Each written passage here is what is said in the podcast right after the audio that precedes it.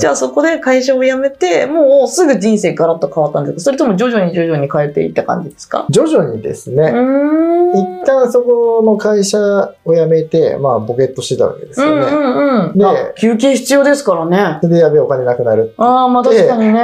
で、実家に戻って、うん、同じ県内なんですけどね、はい、そこで昔の学生の時にバイトしたところに、まあ挨拶がてら行ったら人足んないやつからちょっとそこでバイトしつつ、でも、まあでもその時にはなんか東京行きたいみたいな思ってたんですよ。うん、なんでですか？やっぱ東京は憧れですか？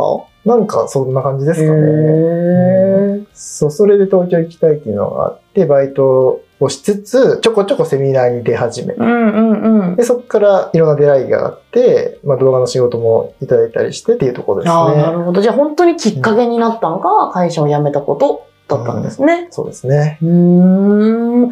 まあでも誰しもがそういう決断をして多分、起業したりとか、フリーランスになったり、経営者になったりってするんだと思うんですけど、はいその中で多分ですよ、何にもなくこう、普通に何も考えず生きてきましたっていう人っていないと思うので、うん、まあ、何かしら変わるきっかけはあったんでしょうね、皆さん。なんか周りの方でもいません？こういう経験してとかって言ってる方。まあ、いるとも、いると思うとか、まあ、いますし、うん黒沢さんもなんかなかなかね、すごそうな感じを聞いてるような、そうね。聞いたことがあるような気がするんですけど。まあまあ、私の人生はいろいろありましたからね。いろんな転機がありましたよ。そんな、一番って決められないぐらいのいろんなことがあったなって思いますけどね。なんでしょうね。まあでも、人生が変わった経験、例えば起業するきっかけになった時とか、はい研修講師になる時とか、えー、多分ね、この5年間で3回ぐらい、本当に人生変わったなっていう経験はあるんですけど、うん、まあ、一つお伝えをするとするならば起業した時なんでしょうかね。うん。ど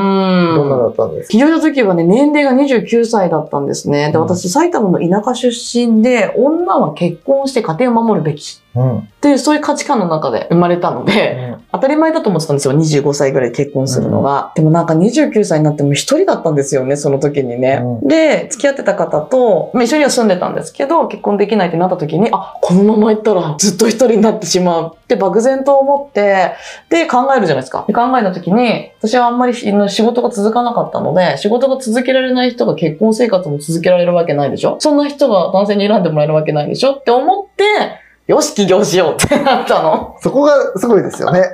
だって普通の仕事ができないから、だから自分でやるしかないなと思って、ちょっと人生整えなきゃっていう焦りで。でもね、全然うまくいかなくて、別にやりたくて起業してるわけじゃないので、流れじゃないですか。なんだかんだの。下積みもない。知識もない。人脈もない。で、当時コミュニケーションも取れない私だったので、すっごい大変になった死ぬんだなと思いました。何回も。しんどかったですね。でもまたそこで、まあこれ話すと長くなっちゃうから、ここでは言いませんけど、別の人生変わるきっかけが2回経て、で、今ですよ。こうやって会社を持てるまでになりましたと。素晴らしい、ね。いう感じでね。